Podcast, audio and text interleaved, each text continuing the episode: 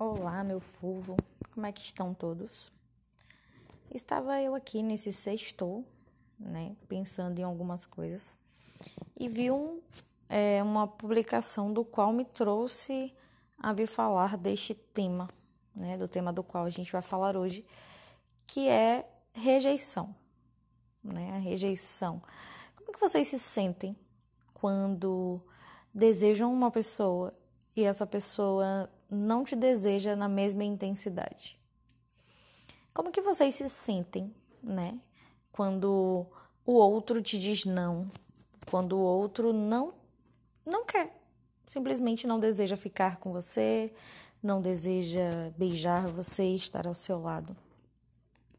E aí eu vi um vídeo falando sobre isso e eu achei bem legal porque isso acontece com frequência né? Acontece muito da gente se interessar pela pessoa e a pessoa não ter o mesmo interesse que a gente tem, né? E aí a gente se questiona, ou pelo menos grande parte das pessoas se questionam: o que eu tenho de errado?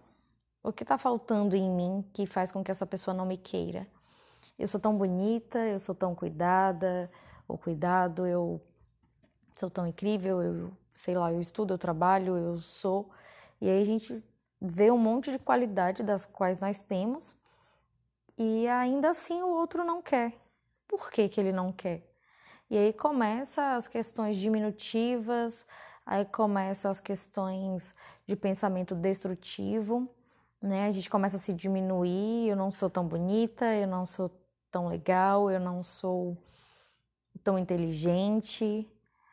Aí se essa pessoa ela tá ficando com outro alguém, conheceu uma outra pessoa, é, tende-se que a gente começa a fazer comparações com aquela pessoa que, né, que aquele paquera tá, ou aquela paquera, e aí começa a gerar questionamentos do ah, eu, ele não me quis, ela não me quis, porque fulano tem isso que eu não tenho. E, e aí eu, eu fiquei pensando sobre isso e cheguei a, a um pensamento do porque simplesmente não aceitar que o outro não está disposto, né? Não necessariamente por questões de beleza física, por questão é, de QI, não é uma questão de ser magro, gordo, cor do cabelo, tom de pele, não é, não está em questão quem você é, né? Está em questão o que o outro é o que o outro deseja, em que momento aquela pessoa tá. Qual, qual é a vibe daquela pessoa agora? O que, ela tá vivendo? O que, que ela tá desejando para ela agora?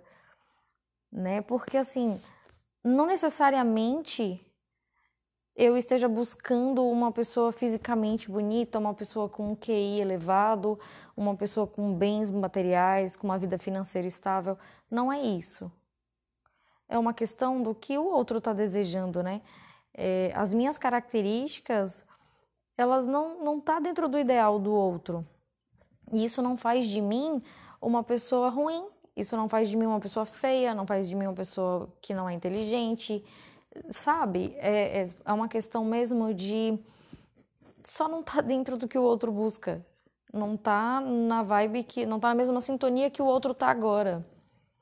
Então, o, ao invés de eu me diminuir, de eu ficar buscando diminutivos para mim e, e porquês do outro não não tá me desejando na mesma intensidade, porque a, as características daquele pode ser super incríveis para mim e como é bonito o olho, a cor, o jeito que fala, que sorri, mas as minhas características não são para ele, para ela, sabe? Não tem o mesmo encanto. E então o ideal seria, né, que, que buscássemos alguém que esteja me olhando com os mesmos olhos que eu a olhe. Quando eu olho pro isso simbolicamente, né? Quando eu olho pro João e o João não vê na Maria a mesma o mesmo encanto, poxa, busca o José, a Joana, sabe? Vai procurar, vai buscar, né? pessoas que estejam na mesma intensidade, que buscam a mesma característica e que esteja ali no, no mesmo na mesma sintonia, na mesma vibração, porque além de você é, de você se diminuir com pensamentos que não são reais, acontece de você se frustrar e acabar não se abrindo para as pessoas que estão te olhando com o mesmo encanto. Sabe, o encanto que você tem, que você que é de você. Porque você começa a acreditar que não é suficiente, que não é boa, que não é bom, que não é legal, que não é X coisas que você mesmo criou para você, que você mesmo inventou para si, simplesmente porque o outro é, não não está na, na mesma vibração que você naquele momento. E aí é onde começam os pensamentos de rejeição, né? Eu fui rejeitado, eu não fui amado, é, eu não sou ou não serei amado por conta, às vezes, de uma única pessoa, né, que provavelmente só não estava na mesma sintonia que você. E eu, particularmente, entendo isso como uma responsabilidade afetiva. Eu entendo isso como até um livramento, né? Porque se o outro não está é, é, ali no mesmo momento que você e você insiste para que aquilo de alguma forma dê certo, é possível que vai existir uma uma mágoa talvez, né? Vai existir é, falta de responsabilidade afetiva, talvez vai existir a ausência de atenção e carinho que você estivesse buscando naquele outro. Então essa essa rejeição, né, o que nós chamamos de rejeição, quando o outro não deseja é, estar ao nosso lado na mesma sintonia e vibração que a gente está tendo ou está buscando no outro, não, nem sempre é de fato uma rejeição, né? Porque na verdade o outro só tá diferente, só não tá desejando o mesmo. E quando o outro não deseja o mesmo, a gente cai fora, a gente sai dessa, porque ali não é o nosso lugar, não é o nosso ambiente, e qualquer lugar que não estejamos que, é, recebendo aquilo que a gente merece, não é lugar pra gente, não cabe a gente ali. Então, é, é o ideal é que nem, você pense que nem sempre é rejeição, né? O outro só não está disposto aos mesmos desejos que você. E aquela ideia que, que teve, né, em um dos carnavais aí passados, de não é não para as mulheres, eu penso que deve ser respeitado para os homens também, sabe? Deve ser colocado para eles também, porque os homens também têm o direito de dizer que não, que não desejam, que não querem e que não está buscando aquilo que você está o fato dele ser homem não coloca na posição de estar tá querendo todas as mulheres ou todos os homens ao mesmo tempo, ou só porque desejam, só para provar que são homens, sabe?